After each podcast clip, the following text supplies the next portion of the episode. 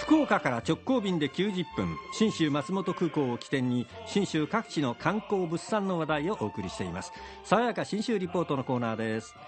スタジオにはいつもの通り中島理恵リポーターです。中島さんおはようございます。おはようございます。信州松本空港についてその松本市からまあ大体北の方に1時間ちょっと進んでいくと、うん、大町市大きな町と書きますが、はい、大町市というところにつきます。ここまで上がっていくとさすがに北上するのでぐんと雪景色になっちゃうんですね。で北アルプスがずっと連なってるんですがそれも白さを増してる感じなんですよ。つい先週行ってきたんですけれども、えー、この大町市で冬を楽しんでまいりました。私初めて漢字記を履かせていただきまして、えー、あの昔の人がね雪道を歩くときに使ったやつでしょ、えー、そうなんです、うん、まあ今時にちょっとこう改良はしてあるので、うん、まあ骨組みは一緒です。竹をぐるっと小判型に足のサイズよりも一回り大きく曲げてあって、うん、その中にまあ今は昔は朝の紐だったらしいんですが、うん、今はのこのビニール紐みたいなので、ビニールロープっていうのかな、ええ、こう網目を作ってあって、その上に足を乗っけてくるくると結びつけて、うん、雪すまし状態で歩く。え。ー軽いんです。軽いんです、ね、竹ですからね。はい、うんうん、全然足に負担がなくてうわ軽いと思ってサクサク雪道を歩いて楽しんできたんですが案内してくださった北家北アルプス山麓地域案内人の梅田敏夫さんが大町ではこれがやっぱりいいとおっしゃいます。やっぱりね北アルプスの眺めだよね。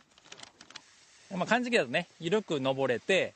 さっきのお尻滑りできるような急坂があってで山頂では北アルプスが見える。そういうところをなるべくねピックアップしてるねまああの夏場はこの辺りはあの避暑地ではい、別荘地帯でしょ確かね。そうですよね。湖があるところなので。いろいろ湖があるんですよあそこね。それでもうアルプスも見えるしね。涼しいしいいんですけど冬はまた冬景色がいいんですね。そうですね。寒いと言っても、うん、あの乾燥してるので多分今の福岡ぐらいの寒いねって言ってるのって信州行ったらマイナス10度ぐらいじゃないかって思うぐらい、うん、多分ね体感的に5度とか平気で違うかもしれないです、そんな中やっぱり1月2月がおすすめだと梅田さんおっしゃってました。やっぱり軽い雪だよね。さっきのほらこのふわふわ感。うんとやっぱ景色だよな。だから1月2月が一番いいね。うん、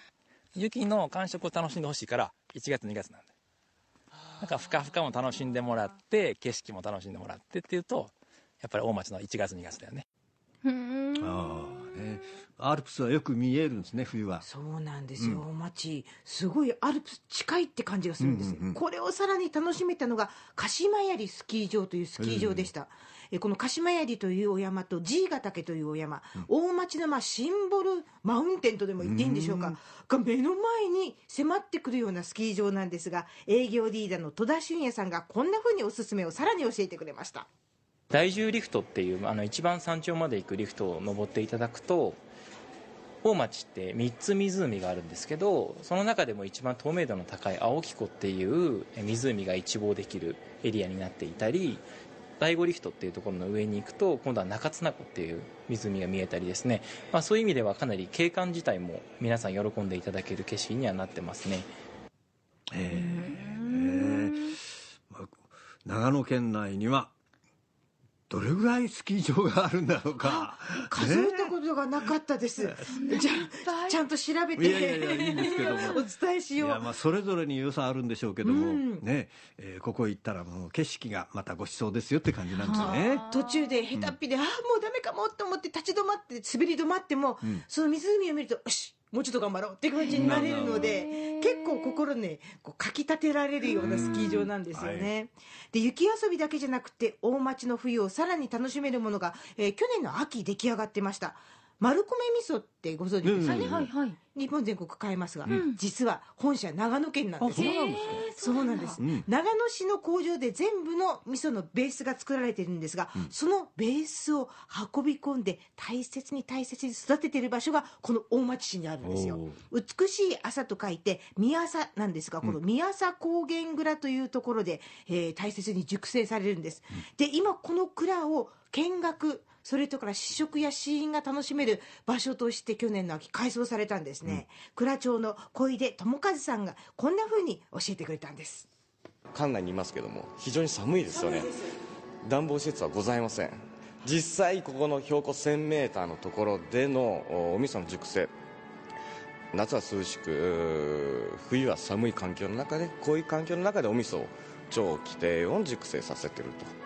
本来お味噌っていうのは温度をかけます。で皆さん召し上がっていただいてるお味噌っていうのは大体3ヶ月4ヶ月の熟成をもってお味噌を販売してるんですがここは一切温度管理をせずにまさにここのひんやりした環境の中でゆっくり熟成させていると。ですのでお味噌出来上がるのは大体2年ないし3年ぐらいかかると。えそんなかかるんですか？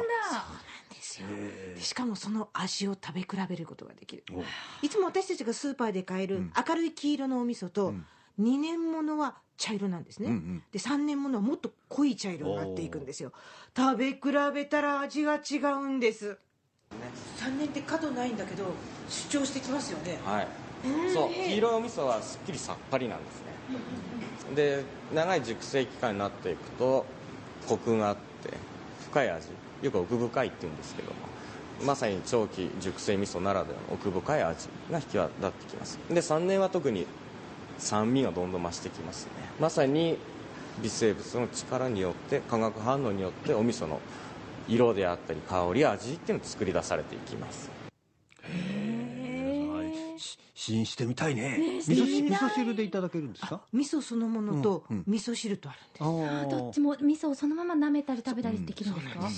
へえ楽しいですねよ、え信州味噌。美味しいですもんね。はい、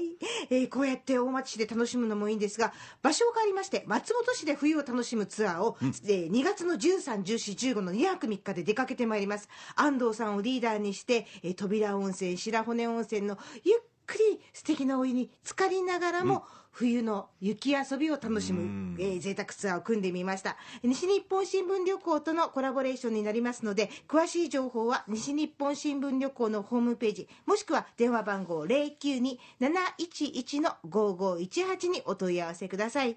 えーそしてどちらの旅ももちろん福岡から、えー信州松本空港まで FDA 富士ドリームエアラインズの直行便が90分で1日2往復結んでますのでこれに乗ってひとっ飛びしていきます。はいですから十分向こうでのね観光を楽しめるとはい。いうことになってるんですね。中島理恵さんでした。爽やか新州リポートでした